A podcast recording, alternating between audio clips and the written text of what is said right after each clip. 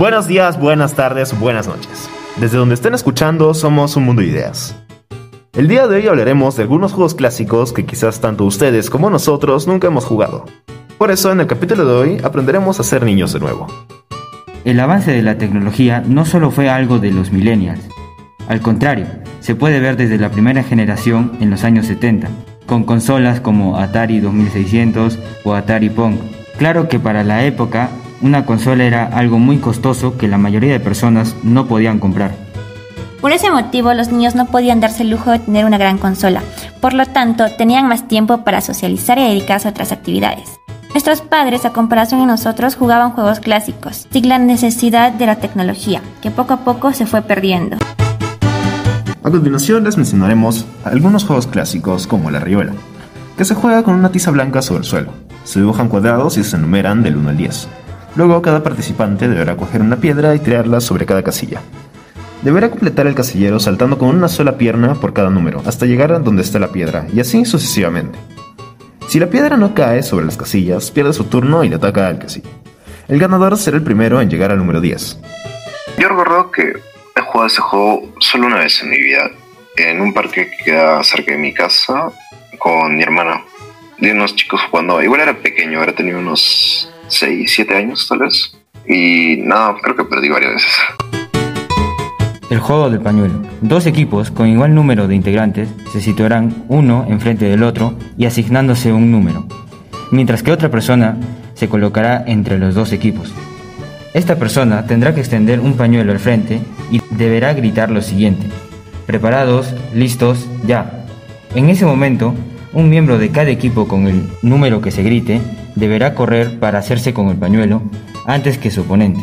El equipo que más veces se haga con el pañuelo es el ganador.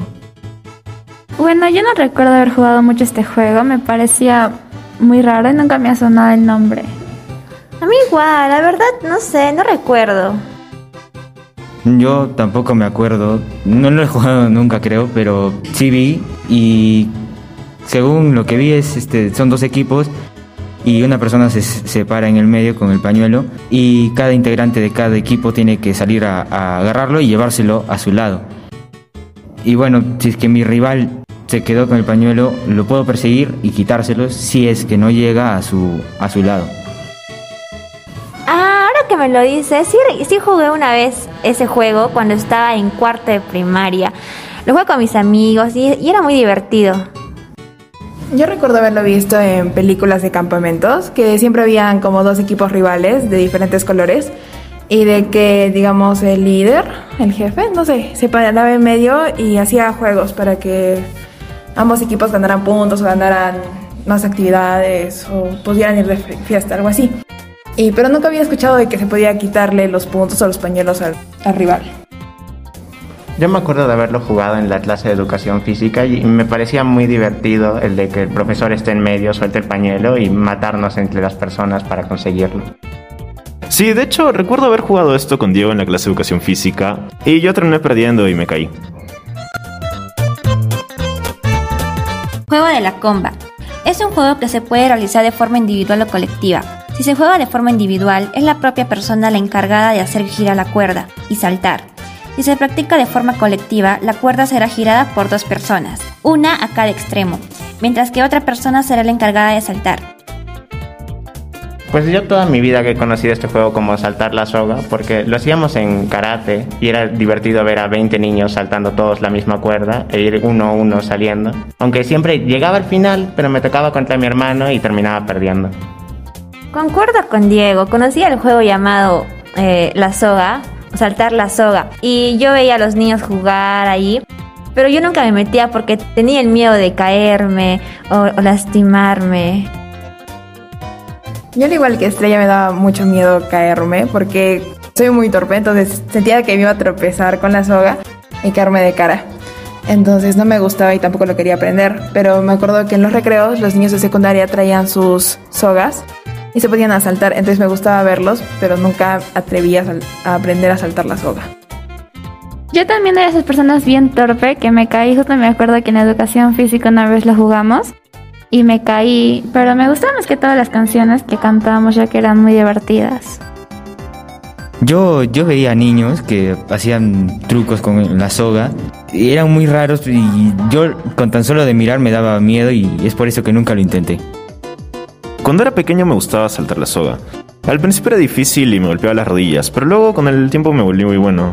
Eh, llegué a hacer varios trucos. La verdad ahora no sé si podría hacer algunos, pero igual me gustaría intentarlo. Entonces cuando lo intentes, ¿podrías enseñarme a mí también?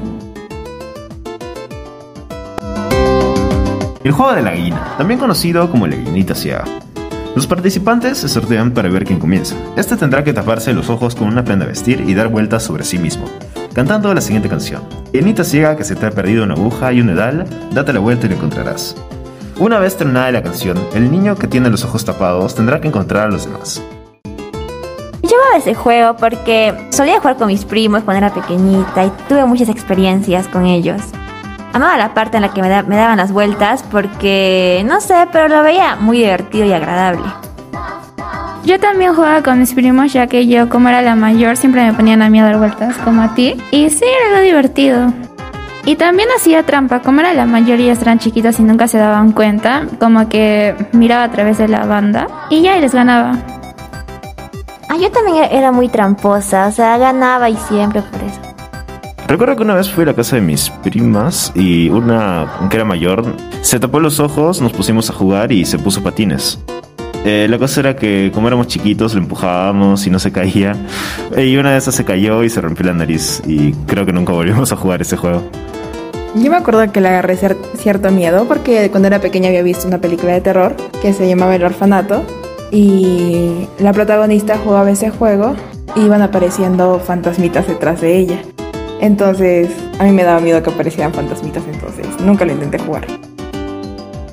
Yo también le tenía miedo porque el estar con los ojos vendados es lo que me causa bastante miedo y si digamos una persona me guiara con los ojos vendados no, no confiaría aún así, mucho menos yo solo. Sí, yo también le tengo cierto miedo, no por una película, sino porque mi papá me contó que él jugando con sus primos, por alguna razón en el techo, se, él se terminó cayendo y terminó muy lastimado. Pero eso ya se volvió una anécdota para las reuniones familiares y nunca nos dejaron jugarlo. Escondite o escondidas. Consiste en que uno o varios niños se esconden y otro tiene que buscar a los que se han escondido. Antes de comenzar a jugar, se delimita la zona donde los participantes podrán esconderse y el tiempo que contará para que se puedan esconder. Se sortea para ver quién empieza a buscar y deberá encontrar a todos los niños. Si no consigue alguno, pierde Yo me acuerdo que jugaba este juego oscuras, entonces todos mis amigos nos encerrábamos en un cuarto grande y quien buscaba tenía que apagar la luz. Él se tenía que guiar de los sonidos que cada uno hacía y yo me acuerdo que una vez se chancó contra la pared, entonces su nariz comenzó a sangrar. Entonces nuestros papás nos prohibieron jugar ese juego oscuras. Me pasó algo parecido. Yo solía jugar con mis primos en la casa de mi abuelita. Y al inicio jugábamos normal y todo, ¿verdad? Pero luego nos dijeron de que en la casa de mi abuelita penaban, veían fantasmas y desde ahí ya no jugamos porque creía de que nos iban a llevar. Pues yo me acuerdo de haber jugado de muy chiquito con mi familia cercana en mi casa y que a mi mamá se le ocurrió la gran idea de agarrarme y meterme en la lavadora y cerrar la tapa. Me acuerdo que me divertí mucho ese día y me acuerdo haber visto pasar a mi papá y a mi hermano buscándome a cada rato por ahí. Yo recuerdo que en las reuniones familiares venían mis tíos y también mis primos. Entonces me ponía a jugar con mis primos y... Bueno, jugábamos en toda la casa de mi abuelo, que tenía dos pisos, y una vez uno, no sé si se cayó, más como rodó por las escaleras, y desde entonces nos prohibieron jugar en el segundo piso. Yo me acuerdo que con mis primos jugamos día, tarde y noche este juego, especialmente en la, en la casa de mi abuela, la cual tenía un patio bastante grande y una anécdota muy graciosa me acuerdo fue que en una de las tantas veces que jugamos yo me puse en un escondite que era casi imposible de que me encuentren, por no decir imposible, y como nadie me encontró, yo pensé que seguían jugando, pero en realidad estaban comiendo y pues me quedé ahí un buen rato. Yo me acuerdo que, bueno, yo siempre casi jugaba esto con mis primos ya que eran muy cercanos a mí y yo me acuerdo que siempre, al ser la mayor, siempre me mandaban a esconderme. Y una ocasión que me acuerdo que uno de ellos se escondió en un lugar que nadie lo adivinó y nos asustamos bien feo, era el más chiquito. No lo encontrábamos y habíamos salido a buscarlo por todas partes y nos asustamos. Y eso de la noche, súper tarde, él había salido de su escondite y mi tía le había gritado porque había estado muy preocupada por él porque no había aparecido en todo el día. Qué inteligente tu primo, a mí siempre me encontraba muy rápido. Las canicas. Para el juego de las canicas necesitamos un hoyo y luego se pinta en el suelo una línea a unos 5 metros. Desde esta línea es de donde los jugadores lanzan sus canicas en dirección al hoyo y el que quedó más cerca a la línea será el primero, y así sucesivamente. El objetivo del juego es ganarle canicas a los oponentes. Con el dedo pulgar debes introducir la canica en el hoyo para luego poder tirar las canicas de tus rivales y apoderarse de ellas. Yo y mi hermano tenemos una bolsota llena de canicas, bolones y chilpas que nosotros apostábamos, yo apostaba falsamente, o sea, en realidad nunca daba mis canicas, pero mi hermano sí terminaba ganando muchas canicas y las guardamos todas en una bolsa que pesa un montón. Mi anécdota es algo parecida a la de Diego. Mi hermano tenía como cuatro cajas, bueno, no cajas, latas de canicas, ya que mi tío se les había regalado, pero él nunca era de jugar con sus amigos y ganarlas. Pero él y yo solíamos jugarla, jugar el juego eh, lanzándolas, no, no, no como tradicionalmente juegan todos. Eh, yo tengo, así como digo, contó que tiene bastantes canicas, yo tengo una tortuga de juguete en la que el caparazón se le abre y ahí están todas las canicas. Tengo bastantes de todos los tamaños. Mi hermano mayor también apostaba muchas canicas y yo me acuerdo que, te, que habían unas que eran bien chiquitas y que eran de diferentes colores. Y a mí me gustaban porque me parecían muy tiernas. Entonces yo agarraba y se las robaba. Entonces yo tenía varias y Esteban siempre se enojaba conmigo porque yo me robaba sus canicas. Ay, bueno, yo también era esas personas que cuando veía esas canicas súper bonitas agarraba y me las llevaba porque eran cosas muy tiernas y yo las quería para mí. A diferencia de la tortuga Tarel o la bolsa de Diego, yo tengo una lata llena de canicas. Y es que antes tenía más, pero no soy bueno jugando canicas. Eh, cuando apostaba a veces ganaba, pero más perdía que ganaba. Ahora que recuerdo bien, eh, al inicio cuando estaba jugando, yo no sabía pegarle bien a, a, las canicas y le di con la uña del dedo del medio y me la rajé y me estuvo doliendo el dedo por bastantes días. No, mi abuela lo que hacía con las canicas era aprovecharlas y poner plantas falsas en jarrones de cristal y entonces la raíz se veía adornadita. Aunque al final siempre me terminaba enojando con ella porque eran mis canicas. La soga o la cuerda. Se traza una línea divisoria en el terreno de juego y en la mitad de la cuerda se ata el pañuelo. A cada lado del pañuelo se pone igual número de jugadores de los dos equipos. Se tensa la cuerda tirando de ambos lados y se coloca el pañuelo justo sobre la línea divisora de campo de juego. A la señal, todos los jugadores tiran de la cuerda hacia su lado y gana el equipo que consigue arrastrar a todos los jugadores del otro equipo. Recuerdo que jugaba esto en fiestas de mis primos cuando era pequeñita. Eh, usualmente el payaso o el que animaba ponía una cuerda y nos dividía entre mujeres y hombres y jalábamos. A mí me gustaba ese juego porque lo veía muy divertido, pero cuando me ponían ahí para jalar nunca tenía fuerza, así que también se me complicaba. Yo recuerdo que jugaba esto en la playa con mis primos. Hacíamos un hueco en la arena y poníamos la soga en medio. Entonces el equipo que perdía se terminaba cayendo uno encima del otro dentro de un hueco. Yo me acuerdo que como siempre era la más alta para mi edad, siempre me, escogían porque pensaban que tenía fuerza y yo siempre he sido muy débil. Entonces, en el equipo que siempre estaba terminábamos perdiendo porque según ellos yo era la fuerte y yo nunca era fuerte. Yo me acuerdo que jugaba esto en, la casa de mi abuela, en la cual había una soga bastante larga, lo suficiente para jugar con mis primos, que éramos bastantes, éramos como 15 más o menos, y tenía la mala suerte de que me tocara con los menores, los pequeños, y perdía. Bueno, a mí no me gusta este juego porque me acuerdo que una vez en clase de educación física llevaron una cuerda y la cual yo me acuerdo que al jalar me salieron ampollas en los dedos y como que desde ahí me agarró temor. Yo me acuerdo de este juego más que nada por una película que no sé si todos se acordarán, que era Valiente, que hay una escena donde varios clanes tienen como una olimpiada y en un solo clan había solo un chico que era enorme y en el otro habían como 30 hombres que no pudieron contra él solito. Y me acuerdo de haber jugado esto en educación física que me parecía muy divertido porque era más o menos lo mismo. Yo me acuerdo que en educación física, en una clase fue una de las únicas en, en las que gané, ya que mi equipo era de los fuertes, se podría decir. Sillas musicales. Se deben colocar varias sillas en una habitación, respaldo con respaldo. La cantidad de sillas debe ser siempre una menos que la cantidad de jugadores.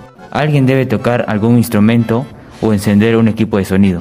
Mientras tanto, los jugadores deberán bailar alrededor de las sillas. De repente, la música deberá detenerse y los jugadores deben buscar una silla donde tomar asiento. Como hay una silla menos, un jugador no podrá conseguir un asiento.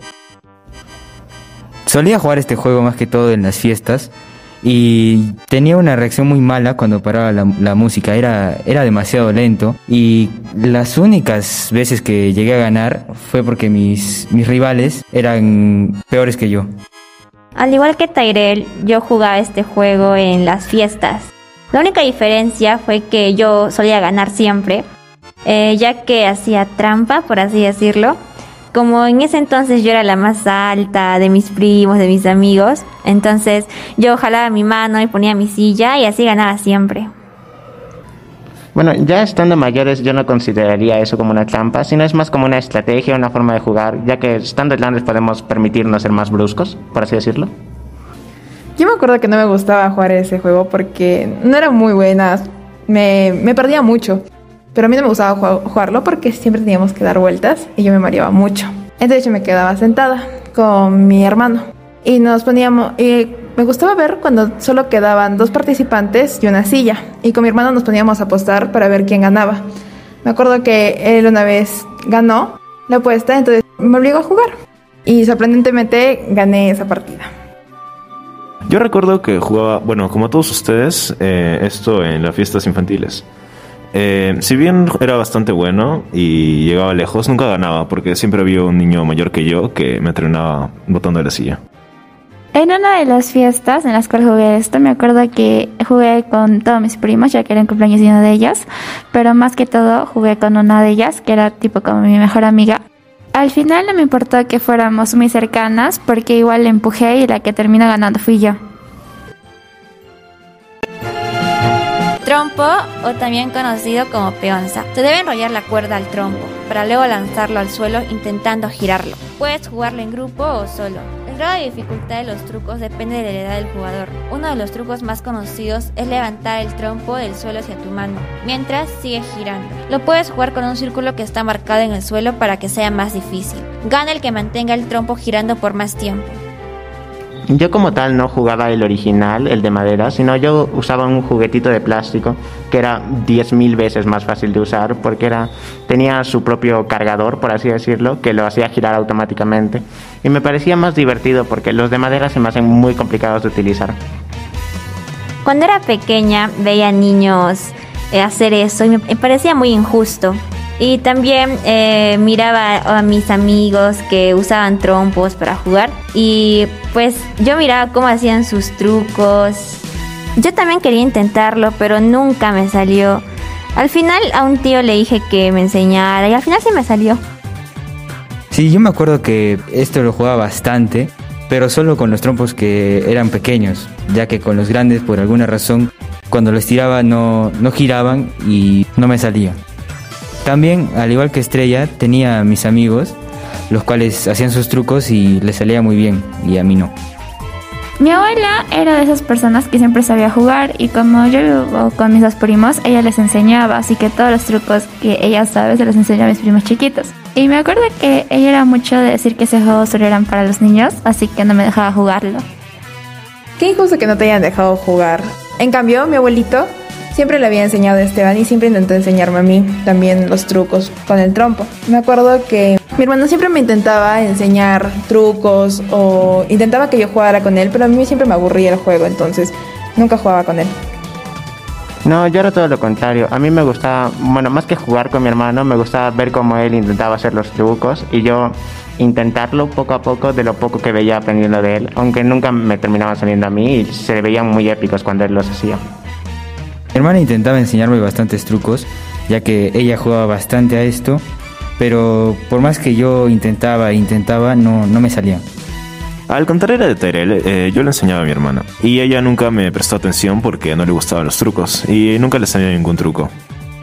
Al igual que Tariel y Sebastián, pero esta vez con mi hermano, yo, ve, yo, yo veía cómo él jugaba con sus amigos y me gustaba ver porque recordé mi infancia al verlo a él. La carretilla. Se puede jugar de dos de dos o en grupo, formando parejas para hacer carreras. Uno de los niños se echa en el suelo boca abajo con las manos apoyadas a la altura del pecho, mientras que el otro le agarra los tobillos y levanta las piernas a la altura de su cintura como si fuese una carretilla. El que se encuentra en esta posición solo puede usar sus manos para moverse y tratar de llegar a la meta antes que el equipo rival. Cuando era pequeña en el jardín hacían eventos familiares, entonces mis padres siempre iban y concursaban. Yo recuerdo que veía- los veía juntos en el juego de la carretilla y me parecía muy gracioso. Eh, entonces yo quería intentarlo también. Y justo ese día vi a una amiga que vino. Entonces le dije para jugar y me dijo, ah, ya vamos. Y entonces yo me puse de carretilla. Y ahí me di cuenta de que nunca era buena en el juego, nunca fui buena en el juego porque nunca tuve fuerza en los brazos. Bueno, en mi caso, en mi anterior colegio lo, jugábamos más que todo en las Olimpiadas. Y yo les pedí a mis compañeros que yo fuera el que lo sujetara porque si iba en la otra posición tenía el temor de, caerme de cara. Como Tyrell, yo también en mi antiguo colegio jugábamos las Olimpiadas, más que todo eran por una fecha en específico que no me acuerdo. Pero a mí sí me gustaba jugar este juego porque yo siempre ganaba. Yo, a mí me gustaba ser la persona que agarrara los tobillos de la otra, porque como esos tiempos tenía mucha fuerza, podía cargarlo muy rápido, pero a la otra persona de adelante no le gustaba porque se tropezaba mucho. En realidad nosotros nunca tuvimos unas Olimpiadas como tal, teníamos la fiesta familiar, pero nunca llegamos a jugar ese tipo de juegos. Pero lo que sí me acuerdo es haberlo jugado en educación física y lo divertidísimo que se me hacía andar de carretilla caminando con las manos. Y a mis compañeros odiaban que yo les cargue los tobillos porque siempre terminaba caminando muy rápido y los hacía caerse de cara. Yo no participaba en este juego porque de chiquito no tenía mucha fuerza en los brazos. Entonces, si iba yo boca abajo, siempre terminaba cayéndome de cara porque no me resistía. Y si le cargaba los tobillos a alguien, lo dejaba caer porque tampoco tenía fuerza en los brazos. Yo lo jugaba en los recreos, y una vez que estaba haciendo de carretilla, un niño que estaba corriendo se nos cruzó y nos terminamos cayendo los tres. Al final nos terminaron castigando a los tres y prohibieron el juego de la carretilla en el colegio, por eso.